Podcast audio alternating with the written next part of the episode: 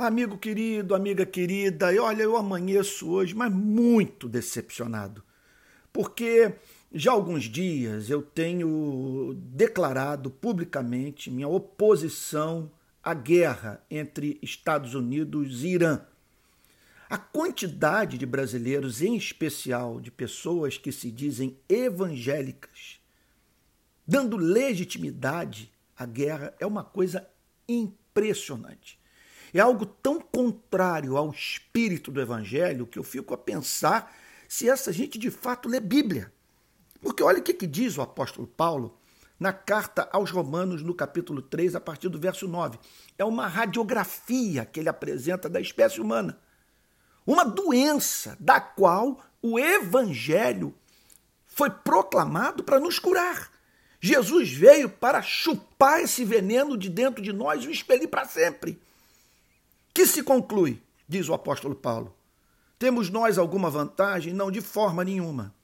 Pois já temos demonstrado que todos, tanto judeus como gregos, estão debaixo do pecado. Como está escrito: não há justo, nenhum sequer.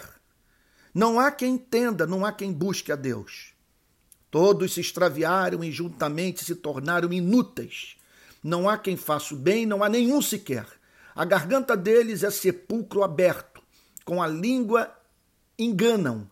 Veneno de víbora está nos seus lábios, a boca eles a têm cheia de maldição e amargura. Os seus pés são velozes para derramar sangue. Nos seus caminhos há destruição e miséria. Eles não conhecem o caminho da paz, não há temor de Deus diante dos seus olhos. Olha, quem está falando isso aqui é um cristão não pacifista.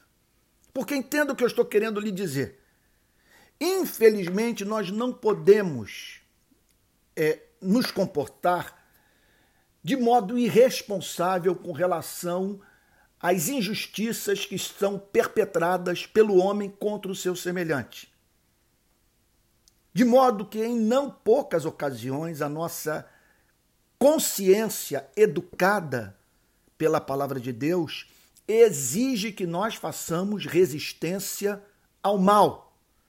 Um exemplo clássico disso foi a resistência das tropas aliadas ao avanço do nazismo entre 1940 e 1945.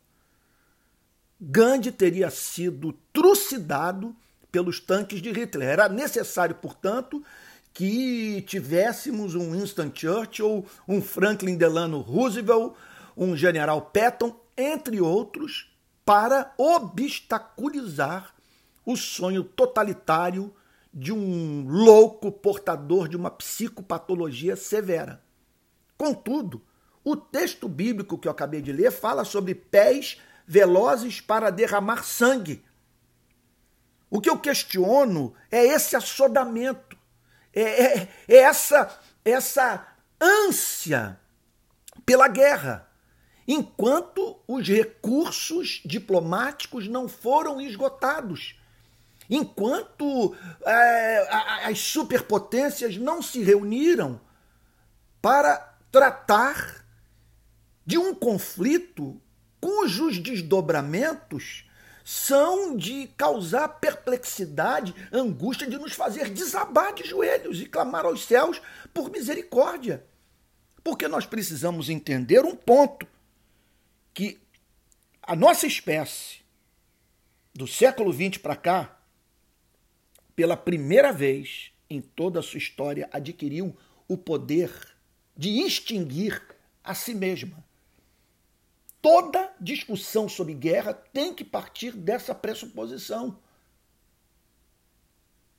O que eu questiono, portanto, veja só, é o que eu disse recentemente num, num, numa mensagem é, publicada nas redes sociais. Ser contra a guerra não significa ser a favor do terrorismo. Eu não ignoro o que militares iranianos são capazes de fazer, fizeram, têm a intenção de praticar. O que eu defendo? Em primeiro lugar, a legitimidade. Qual é a legitimidade do assassinato desse militar iraniano ocorrido no Iraque. O que faz, portanto, com que essa guerra possa ser vista como uma guerra que foi levada a cabo depois de todos os recursos terem sido esgotados. Outro ponto é a eficácia em que isso vai colaborar para a paz numa das regiões mais complexas do planeta, com todo um histórico de ressentimento. Não podemos nos esquecer que em 1988 os Estados Unidos explodiram um avião de carreira que transportava 290 pessoas, matando, pulverizando cerca de 60 crianças que estavam dentro do avião. Nós não podemos nos esquecer que esse conflito tem íntima relação com a ocupação do Iraque, levada a cabo por um presidente, o senhor George Bush, pessimamente assessorado, que usou, portanto, de informações falsas para atacar o Iraque e levando, portanto, uma instabilidade histórica toda aquela região.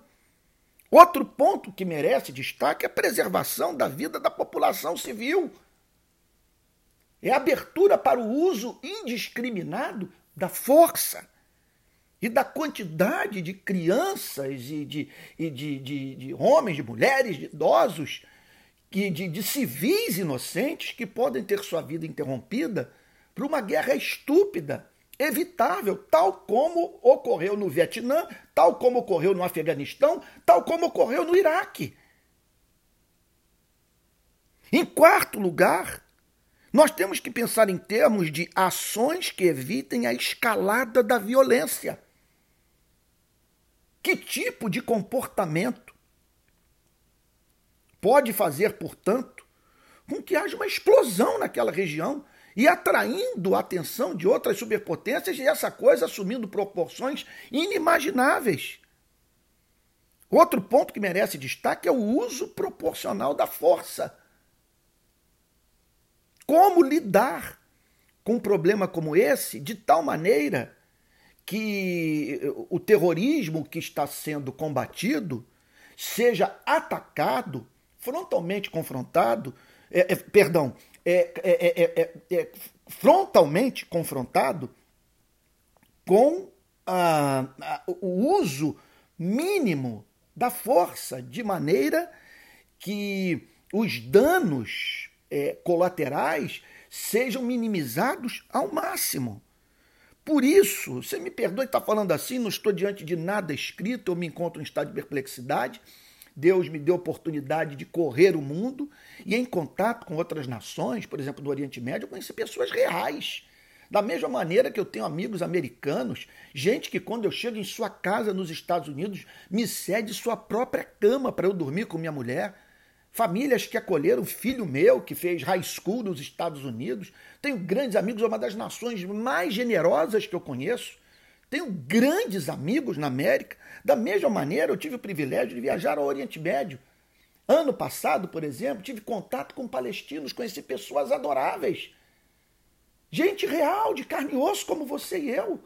Então, a gente olhando de longe pelos jornais, pelos telejornais, parece que a gente perde de vista a humanidade dessas pessoas. Bombas cairão sobre pessoas assim, como você como eu sabe? Sobre a casa de pais que amam seus filhos, de pessoas que têm sonhos, sabe? de gente criada, enfim, à imagem e semelhança de Deus. Por isso eu lancei essa campanha nas redes sociais, na, é, é, na, qual eu apareço segurando um cartaz com a seguinte frase em inglês. Eu não botei em português, porque a ideia é mandar o um recado para o mundo. E nem todos conhecem a nossa língua. É, no War on Iran. Então eu estimulo a fazer o mesmo, a se posicionar nas redes sociais e haver uma avalanche de manifestação, de maneira, portanto, que o mundo saiba que a maior parte da humanidade é contra esse conflito. E eu digo, portanto, sabe, à luz do evangelho de tudo que eu aprendi com Jesus Cristo, aquele que disse na famosa pregação do Sermão da Montanha: Bem-aventurados os pacificadores, porque serão chamados filhos de Deus. Mostrarão que têm o DNA do Altíssimo.